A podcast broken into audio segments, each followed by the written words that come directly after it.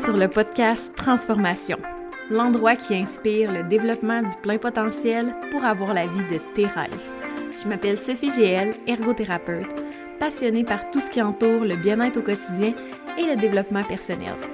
Je souhaite vous partager mes connaissances et expériences sur tout ce qui entoure le changement, la motivation et les transitions, afin de vous accompagner à vivre un quotidien aligné avec ce qui est important pour vous.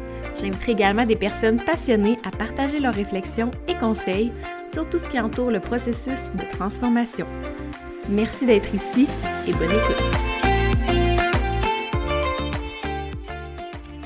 Bonjour tout le monde, je suis vraiment contente de vous retrouver aujourd'hui en ce 11 décembre. Ça fait un petit bout que, que je m'installe devant mon micro pour enregistrer cet épisode. Et à chaque fois, je.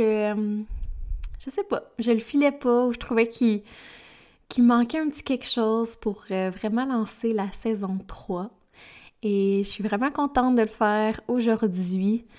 Euh, en cet épisode 33 du podcast, ça a été un processus qui s'étale depuis cet été, je dirais, de, de changer le nom du podcast et de de faire quelque chose de différent, en fait, quelque chose qui est, qui est plus aligné avec, avec ce que je souhaite partager avec, euh, avec les gens, avec ma communauté qui, euh, qui grandit tranquillement, mais sûrement. Euh, mon but, c'est vraiment de, de pouvoir inspirer les gens à, à trouver des outils pour se développer au niveau personnel, puis d'avoir vraiment le quotidien dont, vous souhaitez avoir, un quotidien qui vous rend heureux, dans lequel vous êtes bien, puis vous sentez que les actions que vous posez à chaque jour sont, alignées vraiment avec ce qui est important pour vous. C'est vraiment en fait mon, mon plus grand souhait. Puis pourquoi j'ai décidé d'appeler le podcast Transformation, en fait, je trouvais que dans les dernières, euh, les dernières années, c'est plein, plein de petites transformations et certaines plus grandes, comme celle de devenir mère, qui, euh, qui m'ont permis de toujours creuser un peu plus au niveau de ma croissance personnelle, de chercher des, des outils, d'aller demander de l'aide aussi auprès de professionnels pour, pour m'aider à cheminer à travers euh, les différentes épreuves que j'ai vécues. Euh, je trouvais ça vraiment intéressant puis important de partager les outils que j'ai développés au, euh, au, cours des dernières années, puis aussi de, de vous partager mes, mes réflexions, puis mon expérience en tant qu'ergothérapeute. C'est euh, vraiment quelque chose que je veux faire au courant de la prochaine année. Là, c'est sûr que je suis... Euh, à 36 semaines et 5 jours de grossesse, alors ça peut, ça peut arriver à tout moment. Et euh, d'où euh, mon essoufflement quand que je parle. Alors, je vais prendre des grandes respirations au courant de, de l'émission et aussi euh, boire de l'eau. Mais, ouais, fait que c'est vraiment pour ça que j'ai changé de nom. Puis en fait, je me suis rendu compte que ce que je veux partager, puis comment que je veux aider les gens à travers mes services, c'est vraiment au niveau de... au niveau de, de tous les processus de changement qui peut arriver, que ce soit des changements qui sont euh, souhaités par, qu'on souhaite changer dans notre vie, intégrer des nouvelles habitudes de vie, euh, changer d'alimentation, intégrer plus de, de mouvements dans notre quotidien, ou que ce soit des changements qui sont euh, moins désirés ou qui sont un peu obligés, si on veut, qui sont apportés par l'extérieur. Mais ça aussi, c'est, c'est quelque chose qui m'intéresse beaucoup, tout le processus d'adaptation, euh, comment faire pour naviguer à travers les changements, à travers ce qui, ce qui nous arrive dans notre quotidien. Alors, c'est des, euh, des sujets que je souhaite explorer davantage et que je veux, euh, c'est ça, vous partager en fait des, des, lectures que je fais ou que ce soit des, des outils ou des façons de faire pour pour naviguer plus facilement au travers les changements de la vie puis aussi au niveau des transitions. C'est quelque chose euh, que je trouve super intéressant, les transitions. Je le vois plus comme un, un processus subjectif qui arrive quand on vit un changement. Euh, le changement, c'est vraiment ce qu'on peut, ce qui est tangible, en fait, ce qu'on peut nommer qui, qui a changé dans la vie de quelqu'un, que ce soit une, séparation, un déménagement, euh, devenir parent, changer de ville. Fait que c'est un changement qui, qui est tangible, qu'on peut nommer de l'extérieur. Mais la transition, je le vois plutôt comme tout le processus interne, ce qui est plus subjectif, ce qui est moins, ce qui tangible, puis toute l'évolution intérieure, tout le processus de transformation en fait qui va qui, va, qui est vécu par la personne, qui est vécu quand on vit euh, un changement, une transition, puis ça a tellement, tellement d'impact. Si je prends l'exemple de, de devenir parent, ça chamboule tellement un quotidien, on perd tous nos repères, on, on en vit, on, on se demande où est passée notre routine d'avant, notre liberté, puis on, on est pris dans plein de questionnements, puis j'ai vraiment envie d'essayer de, de nommer toutes ces, toutes ces étapes qu'on peut vivre, toutes ces, ces difficultés, puis tous ces, ces beaux défis aussi que ça l'amène, puis toutes les belles ressources, les beaux outils qui existent pour vous aider à naviguer à travers ces transitions qui, euh, qui nécessitent beaucoup d'adaptation, puis qui est tellement important d'être d'avoir de la bienveillance envers soi, de la compassion, de l'empathie, puis de se laisser le temps de vivre ces transitions-là. Mais quand on est dedans, puis qu'on est le, le, nez vraiment dedans, c'est difficile des fois d'avoir cette perspective, cette vue d'ensemble, puis de prendre un pas de recul pour, aussi normaliser la situation, euh, de nommer que c'est pas facile, puis que parfois on a besoin d'aide externe pour, pour s'en sortir ou pour juste réussir à mieux l'accepter, cette transition-là, tous les changements intérieurs qui nous arrivent. Alors, c'est vraiment ce que je souhaite explorer davantage. Euh, puis que je veux aussi inviter des gens qui vivent ces, transitions-là, qui, peuvent nous partager, ben, qui veulent en fait aussi nous partager euh, leur expérience et tous les outils, les ressources qu'ils ont, ont utilisés pour, pour s'en sortir ou juste pour mieux vivre ces changements-là et les transitions. Alors, euh, je vais vous en parler davantage dans différents épisodes. Et le dernier sujet aussi qui me passionne tellement depuis euh, plusieurs années, c'est tout ce qui entoure la motivation. Tout ce qui, euh, touche le processus motivationnel, comment, comment certaines personnes peuvent réussir à atteindre un objectif, à, intégrer une nouvelle habitude de vie, à la maintenir dans un quotidien, à garder le focus. Tu sais, comment ces gens-là ils font? Euh, c'est quelque chose qui m'intéresse beaucoup puis que je lis beaucoup à ce sujet-là. Puis j'ai envie de partager en fait ce que, ce que j'ai trouvé, ce que j'ai essayé, ce qui fonctionne, ce qui fonctionne moins bien.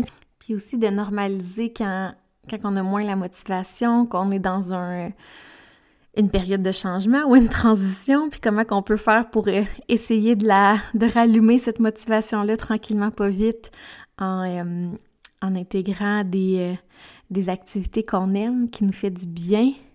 ça, c'est beaucoup mon, mon rôle en tant qu'ergothérapeute. C'est ça aussi que je veux, je veux promouvoir un peu dans le podcast, en fait, toute l'ergothérapie, un métier qui est peu connu, et euh, que je veux faire découvrir aux gens, plus au niveau de l'aspect euh, promotion puis prévention de la santé, à quel point ce qu'on fait à tous les jours a un impact sur notre bien-être, sur comment on se sent au quotidien, que les actions qu'on pose, quand elles sont alignées avec ce qui est important pour nous, ça fait tellement plus de sens, puis on se sent tellement bien, puis c'est normal de pas toujours se sentir bien, puis d'avoir des, euh, des émotions qui, euh, qui nous font sentir plus moches, qui nous font mettre des émotions de, de, colère, de tristesse. Puis comment qu'on peut faire pour naviguer avec ces émotions-là, puis continuer à, à vivre, à avoir notre journée comme, comme on le désire. Puis l'ergothérapie, en fait, c'est vraiment de rendre la personne le plus autonome, le plus engagée dans son quotidien, d'avoir une routine de vie qui est équilibrée. Puis cette définition-là de routine de vie équilibrée est tellement propre à chacun, c'est tellement personnel, c'est différent, c'est unique pour une personne à une autre. Puis en fait, l'ergothérapie, son moyen thérapeutique, c'est vraiment les occupations. Fait que tout ce qu'on tout ce qu'on entreprend, que ce soit au niveau de, notre travail, que ce soit au niveau des loisirs et de nos soins personnels, en fait. Tout ce qu'on fait pour prendre soin de soi puis se sentir bien. Puis l'ergo, elle a vraiment une vision qui est holistique, qui va regarder aussi au niveau de la personne, au niveau du développement de la personne, que ce soit au niveau au plan affectif, au plan cognitif, au plan spirituel, et au plan physique. Fait que vraiment, d'avoir un portrait initial de comment la personne se, situe, comment elle se sent au niveau de ces quatre euh, dimensions-là. Puis finalement, elle va regarder aussi au niveau de l'environnement, que ce soit l'environnement physique et l'environnement social, euh, institutionnel et politique, comment la personne euh, se situe au niveau de son environnement en interaction avec ses occupations et toutes les caractéristiques au niveau de sa personne. Fait que c'est vraiment d'avoir un portrait général euh, de, de la personne, puis tout son niveau d'autonomie au niveau de, de ses occupations. Puis quand on voit que c'est que la personne n'est pas dans son plein potentiel, mais c'est de voir à quel niveau que, que les difficultés, je pourrais dire, que les, euh, les défis se retrouvent pour accompagner la personne, en fait, à, développer des outils, puis avoir euh, un quotidien, une routine de vie qui est équilibrée, qui la rend bien heureuse.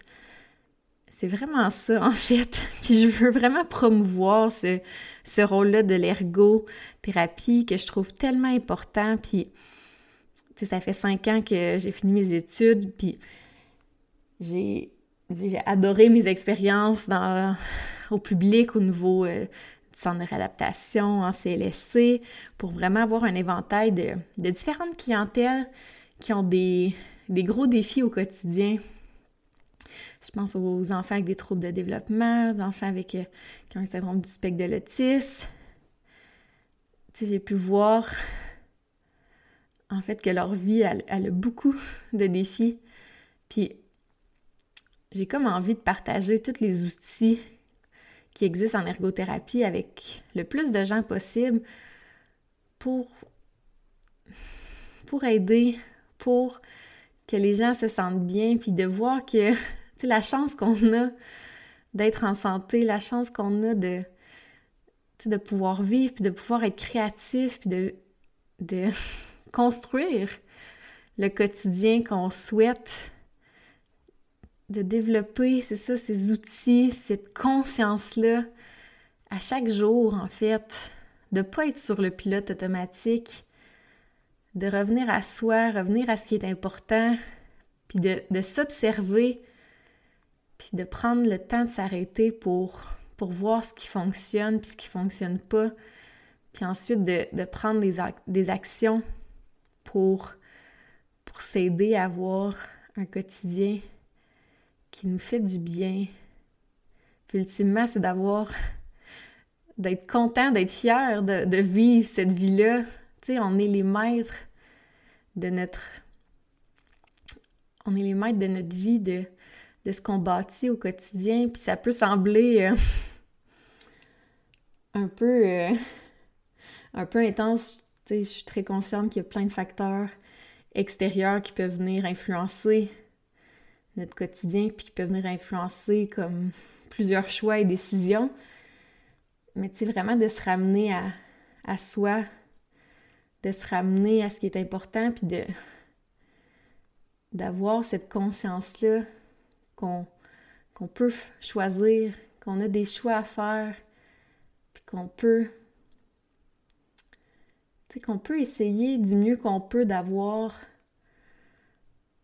d'avoir une journée qui, nous fait du bien, puis de, de pas, c'est ça, de pas être sur le pilote automatique, de pas répondre aux normes de la société, de pas, de pas être pris dans le moule, que chaque, chaque étape après l'autre, que ça doit être comme ça, puis de se laisser, euh, ben, de se laisser aussi surprendre par ce qui peut nous arriver, puis de d'avoir du plaisir, tu sais, de pouvoir jouer à travers les, différentes épreuves de la vie, de toujours avoir l'aspect de jeu, d'expérience, de plaisir, d'essayer des choses, puis c'est pas grave si on se trompe.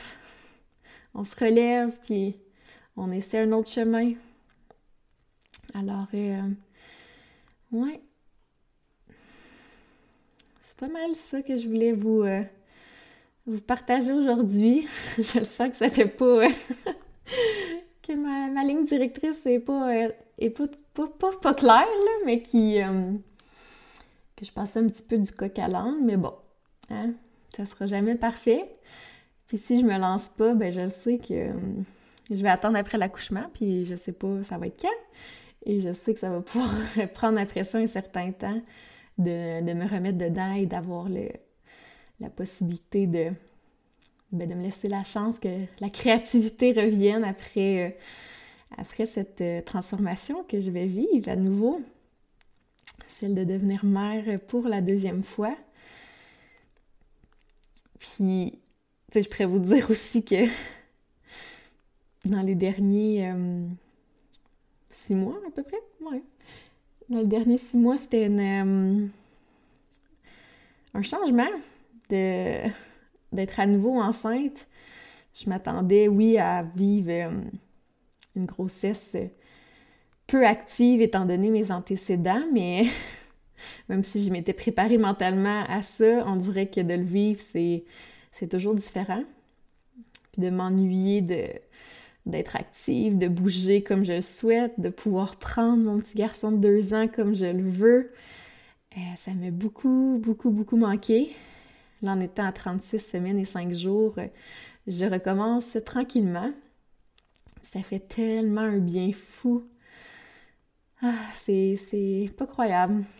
Mais c'est ça, hein? j'étais en, transition entre les deux, dans la partie euh, que je sais que la, la course, si on peut dire, se termine bientôt.